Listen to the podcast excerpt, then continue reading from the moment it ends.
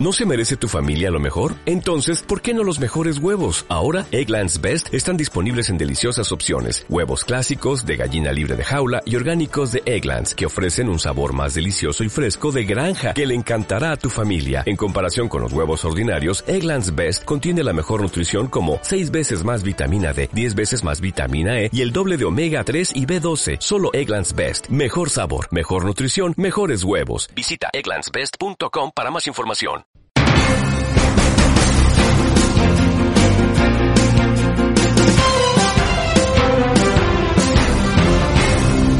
Arranca hoy 2 por 1 pequeño espacio de Siéntelo con oído dedicado a las entrevistas.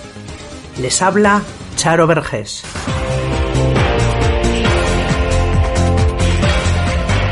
Todo aquel que crea que debe ser entrevistado no tiene más que ponerse en contacto con nosotros a través del número 2 por 1 Allí deberán identificarse, exponer brevemente la razón o razones por las que se consideran dignos de una entrevista e indicarnos el número de teléfono al que debemos llamarle al objeto de concretar fecha, hora y lugar para su realización.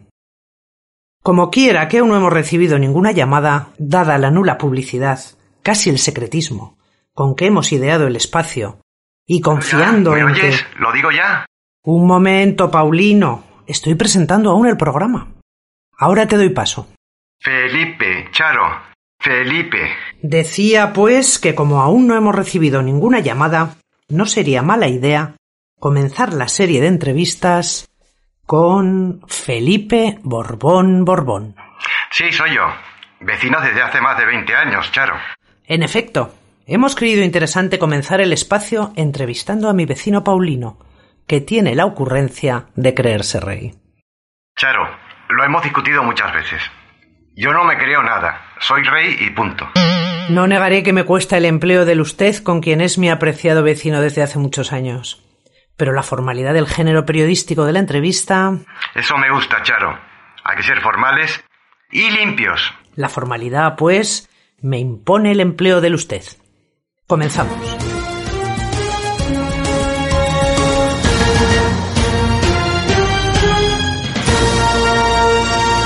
Paulino. Felipe Charo, Felipe. Perdón, perdón, Felipe. Mi primera pregunta va a ser clara, concisa y directa. ¿Qué hecho, causal o no causal, hizo que sintiera en lo más profundo de su ser la necesidad de reconocerse, no ya como alcalde ni diputado provincial, no, sino como fenomenal y soberano monarca? ¿Pero qué me preguntas, Charo? ¿Que desde cuándo eres rey? Eh, mira, mi padre y mi madre ya me lo decían y mis abuelos. A mi abuelo le hubiera gustado ser rey.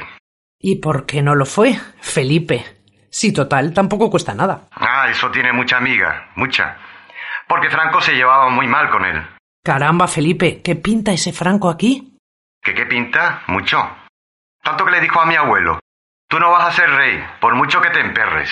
Pero, Felipe, es que ese Franco era el chulo del barrio. Parecía una mosca muerta pero tenía muy mala leche desde que perdió un huevo.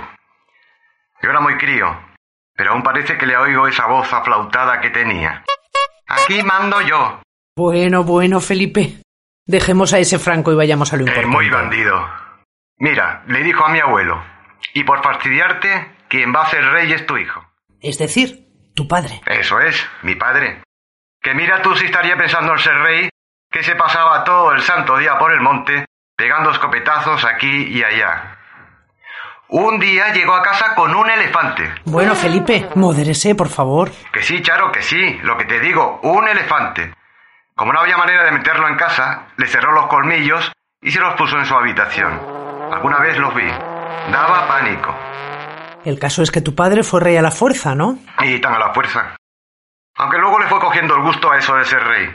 Tanto que a mí un día, siendo yo ya mozo, me dijo, Tú tienes que ser también rey. Merece la pena. Y ahí empezó todo, ¿no? Eh, no exactamente. A mí me gustaba la hija de la verdurera de la esquina, la Vane. No sé si te acuerdas, Charo. Sí, claro, muy maja. Y su madre también. Eran protestantes, ¿no? Eh, sí, siguen siéndolo. El caso que a mí me gustaba la Vane y los ser rey me parecían pamplinas. Mi padre, que veía que yo ponía muchas pegas, me dijo, no seas membrillo A la Vane le gustan los chicos con moto.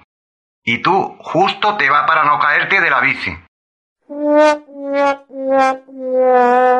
Aquello me dolió. Me dolió. No me extraña. El caso es que al día siguiente fui donde la Vane y le solté. ¿Me quieres o no? Y ella va y me dice, ¿pero te vas a sacar el carnet de moto alguna vez? Javi ya lo tiene. No necesito decirte nada más. Se puede decir en verso, pero más claro. Fui a mi padre y le dije, mira, sí, he cambiado de opinión. Yo también quiero ser rey. Prohibiré las motos. Y así me olvidé de la vaina y decidí ser rey. Oye, ¿y por qué Felipe? Bueno, eso en realidad fue ocurrencia de mi parienta Leti.